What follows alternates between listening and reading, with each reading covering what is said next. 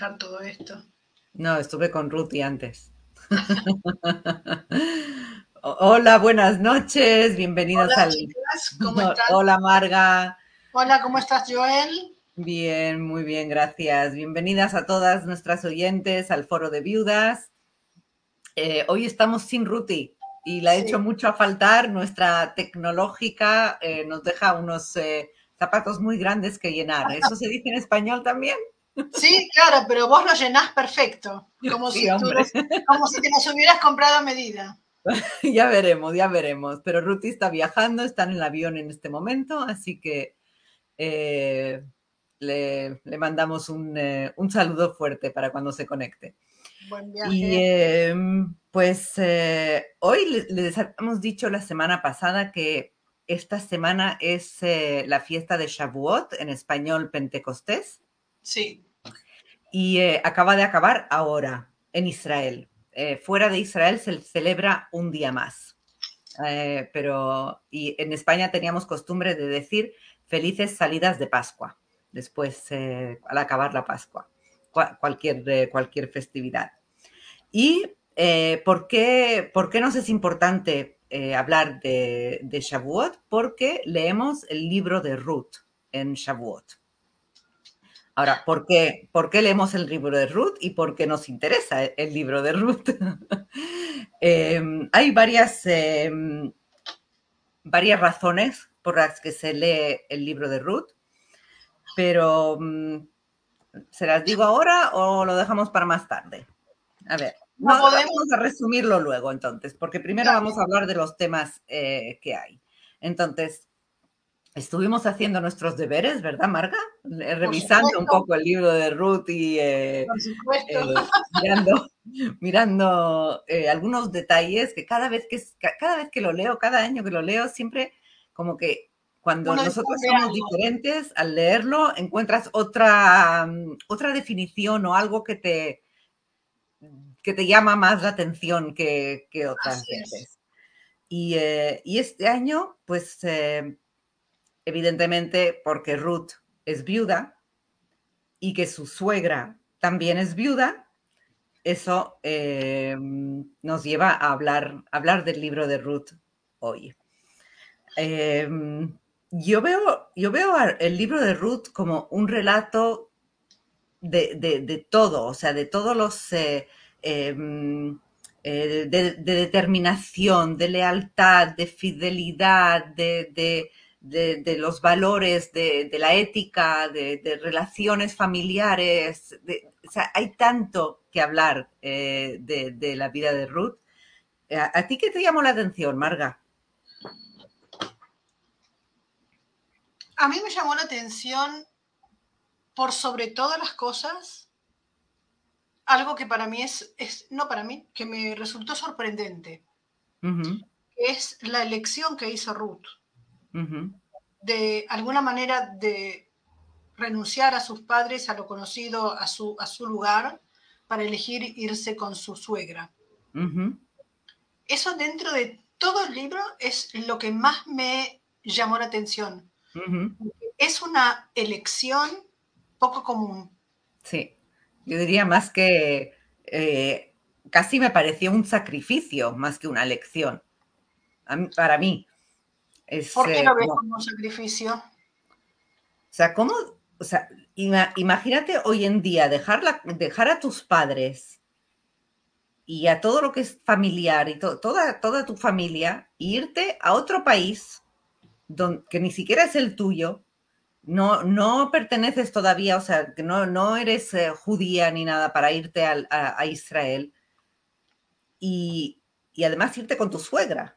O sea, yo no me imagino una situación así hoy en día, o sea, me parece Intentaba entender la razón del por qué.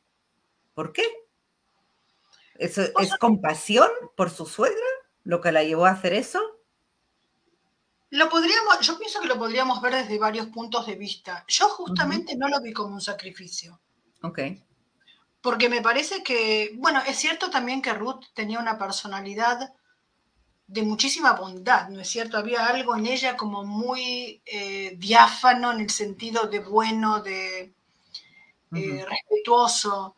y mm, solidario, pero al mismo tiempo me parece que era una mujer muy inteligente. Sí.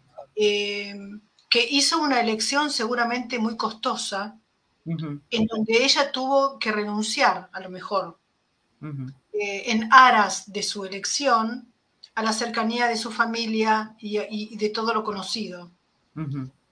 Pero no sé por qué no lo puedo ver como un sacrificio, sino que lo veo como una elección a la cual decidió pagar un precio que era muy caro y que también era un poco sorprendente, ¿no? Porque fíjate que su cuñada y, se quedó y nadie le reprochó nada, nadie pensó que había algo malo. A lo mejor vamos a poner el contexto para, eh, a lo mejor, alguien que eh, no, no, sepa los detalles del libro de Ruth.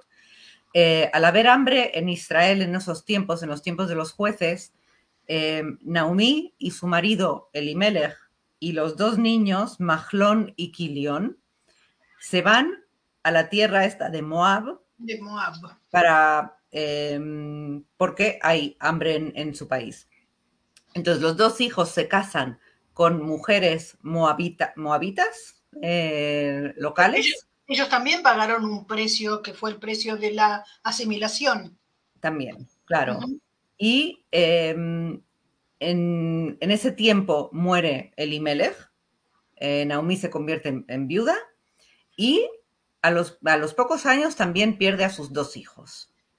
O sea que se queda también el dolor de, su marido y de los dos hijos. Entonces, a lo mejor, eh, y bueno, Mahlón es el marido de Ruth y Kilión se casa con Orfa. Ahora, después de 10 años, eh, deciden volver, o sea, una vez que la situación en Israel ya está mejor, deciden volver y ahí es que Ruth decide volverse con, eh, con su suegra. de, hecho, las dos, las dos eh, nueras se van con, em, con, la suegra, pero Orfa vuelve a Moab y solo, solo Ruth se queda con su suegra. Pero esa, esa frase que le dice a Noemí es la, o sea, la más conocida del libro de Ruth. Eh, tu pueblo es mi pueblo y tu Dios es mi Dios. Eh, es, es, algo muy, muy bonito, muy, o sea, ¿qué, la lleva? Eh, no, no, sé explicarlo. O sea, le tendría compasión porque también había perdido a sus dos hijos, su suegra. Yo pienso que puede ser que le haya tenido compasión, pero no creo que por compasión uno siente tanta identificación.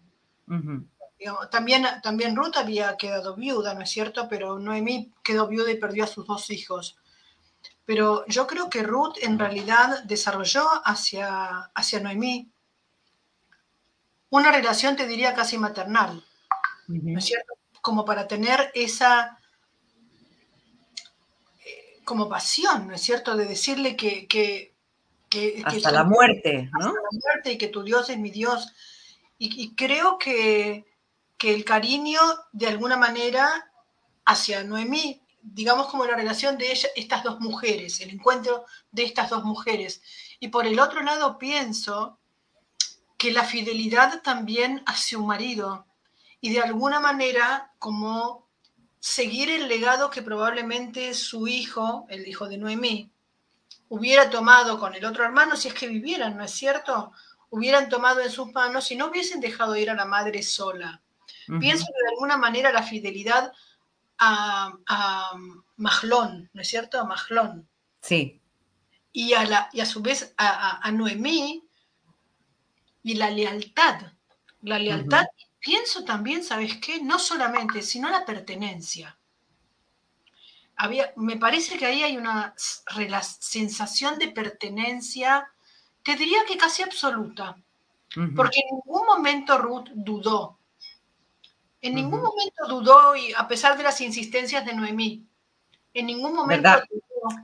Que la intenta, le, le dice tres veces, en tres ocasiones, vuélvete, ¿qué, tienes que buscar aquí? Todavía eres joven, eh, vuélvete. Y ella insiste, Mm, o sea, no es solo una vez que lo dice, entonces no, una decisión, de verdad.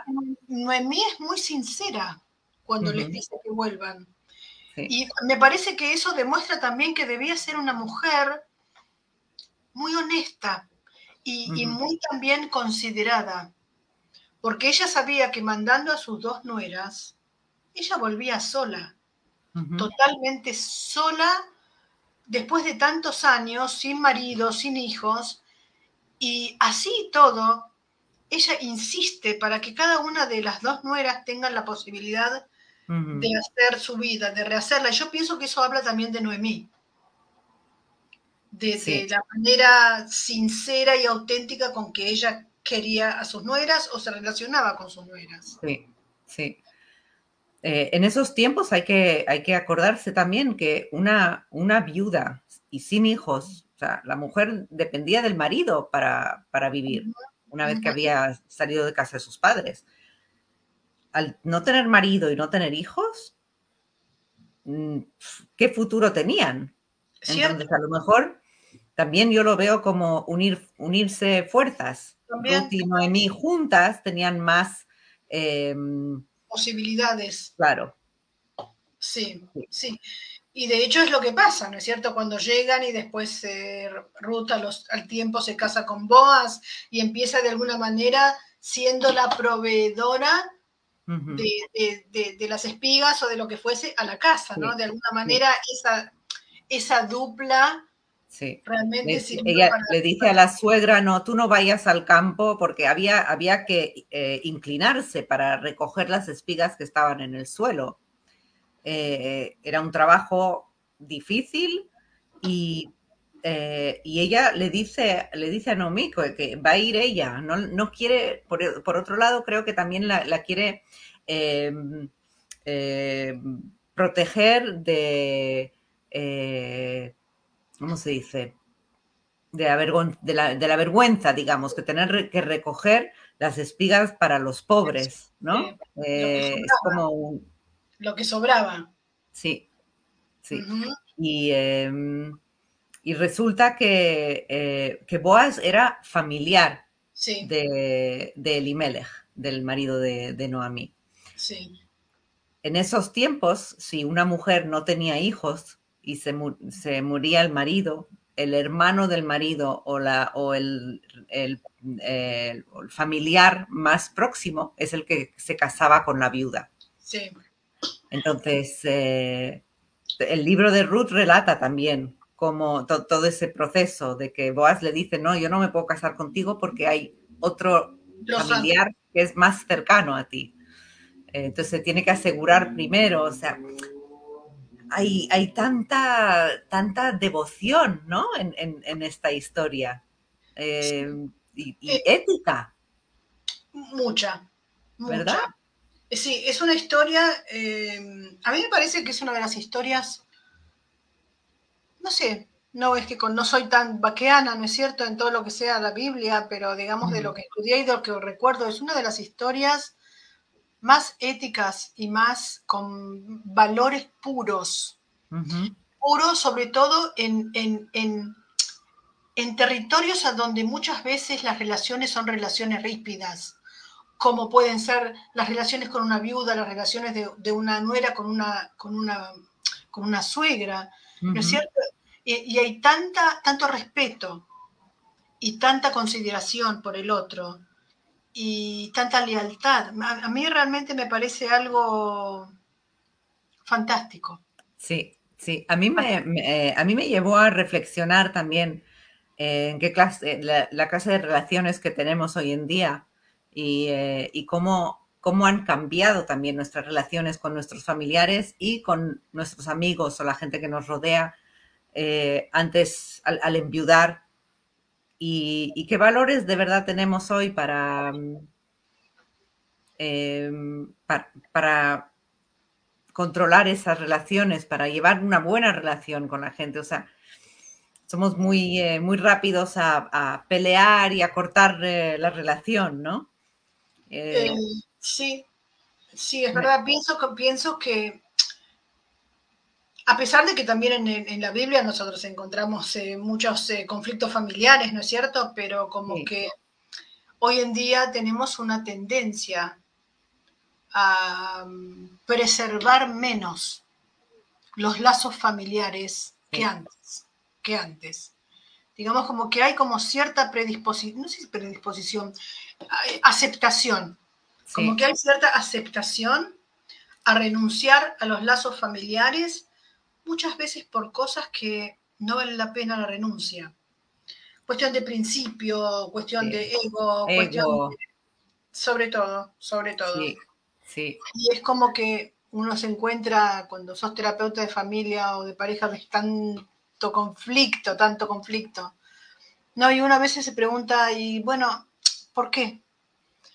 ¿Por qué no? Yo no puedo generalizar y decir, que las relaciones familiares dejaron de ser importantes porque no es cierto. Siguen siendo importantes también después de la pelea, ¿no? Pero como que hay una, predisposición mucho más fácil. Claro.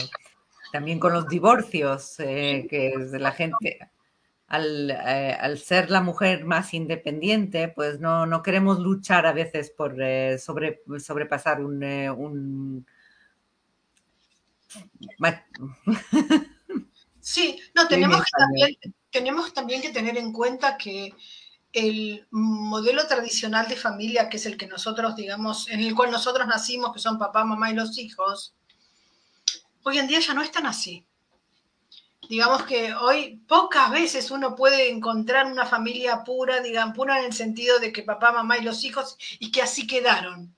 ¿No es cierto? Porque en la época de, divorcios y de, segundas nupcias y, de, matrimonios del mismo sexo, digamos como que el concepto de familia también cambió. Ha cambiado mucho. Cambió, no es el mismo concepto de lazo de sangre que, nosotros tenemos, tenemos en nuestro ADN. Nosotros te digo por gente mayor. Sí. Ya los jóvenes me parece que los jovencitos ya nacen con otro con, otros ancestros, ¿no? Con otros modelos. ¿Y qué me dices del respeto? Oh, el respeto es un tema muy grande, el respeto. ¿Qué sería? ¿Qué es respetar? Porque, aquí vemos el respeto de Ruth hacia su suegra, el respeto a la memoria de, su marido, el respeto es impresionante. Hoy en día no, lo vemos ni siquiera entre padres y hijos. Desgraciadamente lo vemos muchísimo menos que antes, muchísimo menos que antes. No solamente en la familia, lo vemos en general. Lo vemos en la calle, lo vemos en, la política, lo vemos en el parlamento, digamos, donde uno supone que se debería ser el modelo del respeto, es realmente el antimodelo, ¿no es cierto? Es como que el, respeto por el disenso, el respeto por, por, por las diferencias de, piel o de, religión, digamos como que me parece que con el tiempo nos volvimos muchísimo más intolerantes. Y, con la intolerancia viene la falta de respeto por el otro. Sí.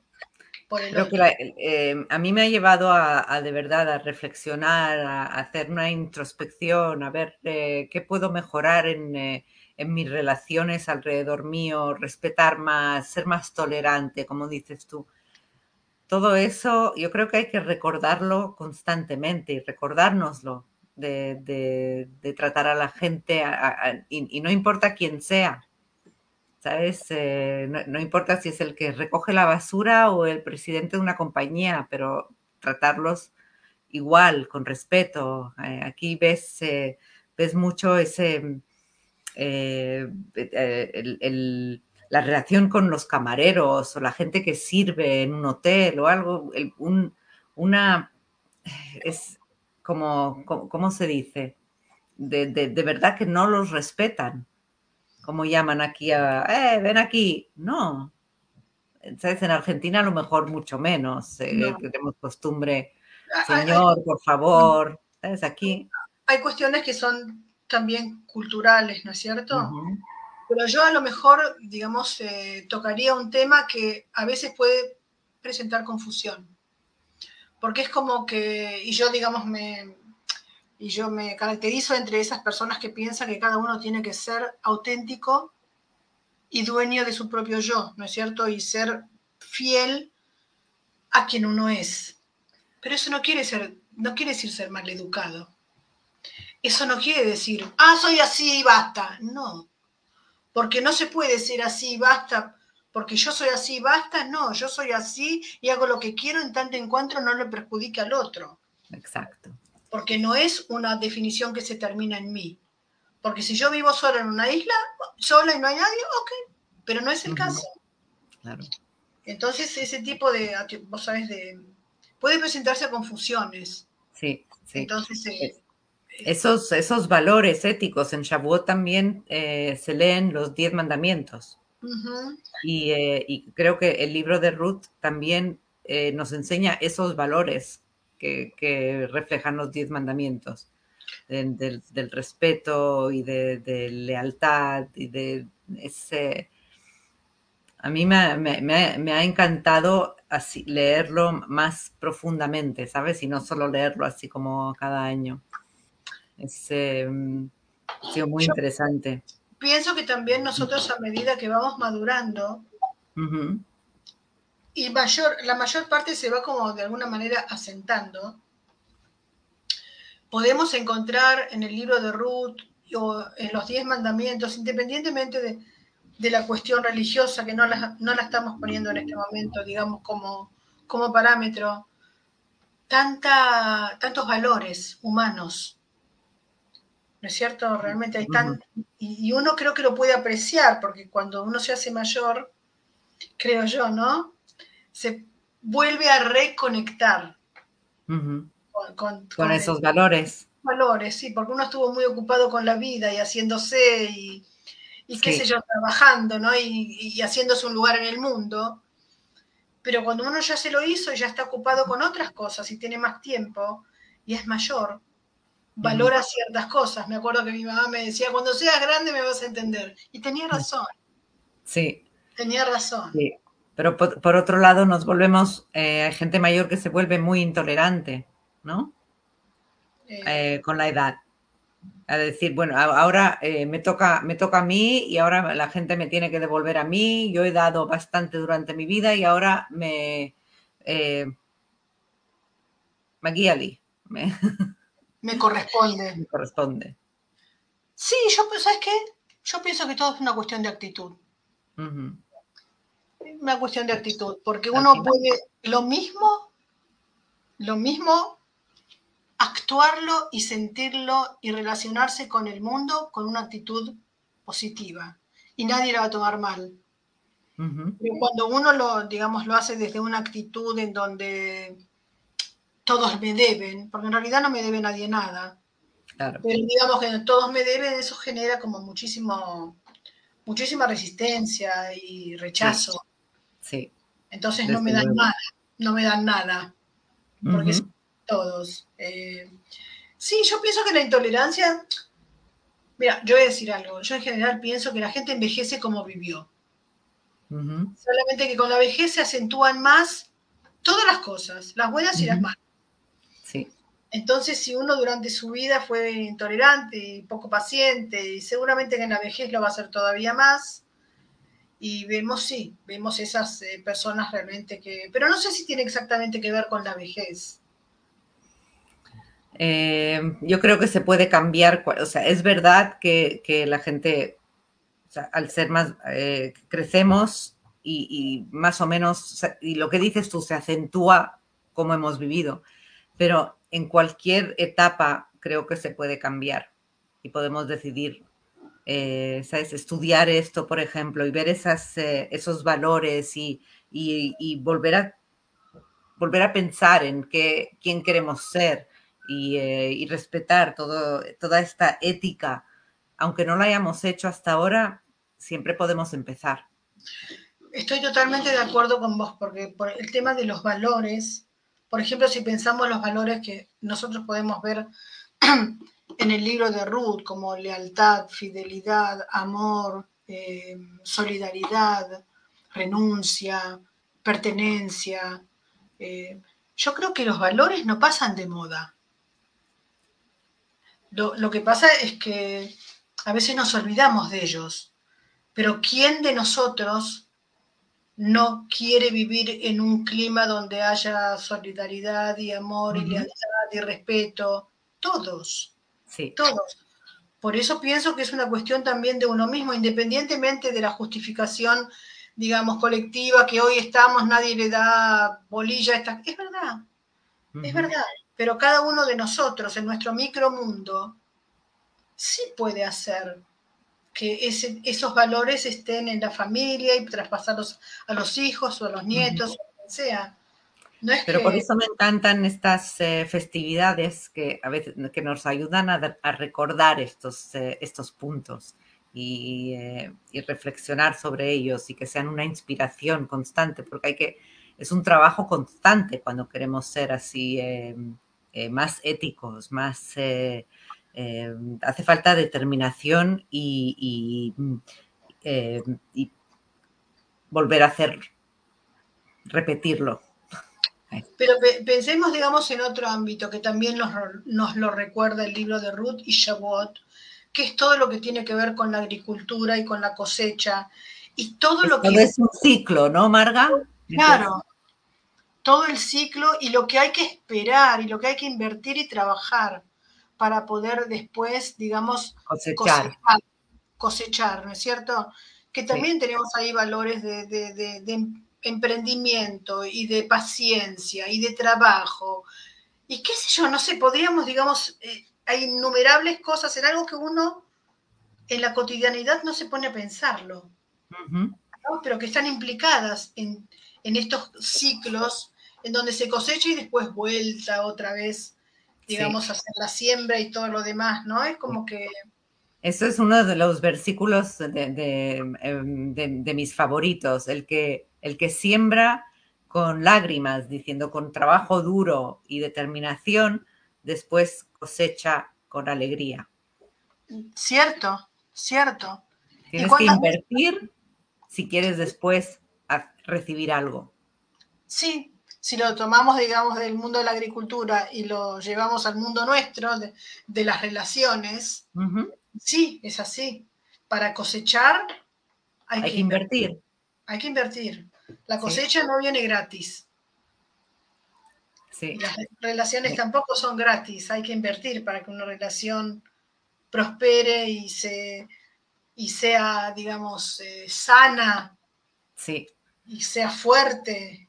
Pero conoces eso de, por ejemplo, mi, eh, algunos parientes míos que dicen, pero yo la, ya la he llamado varias veces y la he invitado a mi casa, ahora le toca a ella y si no lo hace, pues se corta la relación. Pues no, o sea, si una relación es importante, no se juega eso de que yo la he invitado tres veces a mi casa y ella todavía no me ha invitado, no importa. Es, eh, ¿sabes? Ella, ella siempre es la que, yo, siempre levanto el teléfono y ella nunca me llama, así que ya no la voy a llamar más. No. Eh, Acá podríamos pensar en dos parámetros. Uno, que, me parece que eh, es sí para tenerlo en cuenta, que es el parámetro de la reciprocidad. ¿no es cierto? Digamos que uno más o menos busca relaciones recíprocas o pretende. Por el otro lado, ¿qué?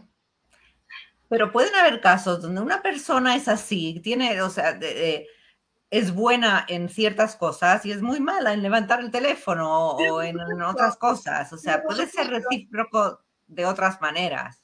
Por supuesto, no, lo que yo iba al segundo punto, que es el tema del ego.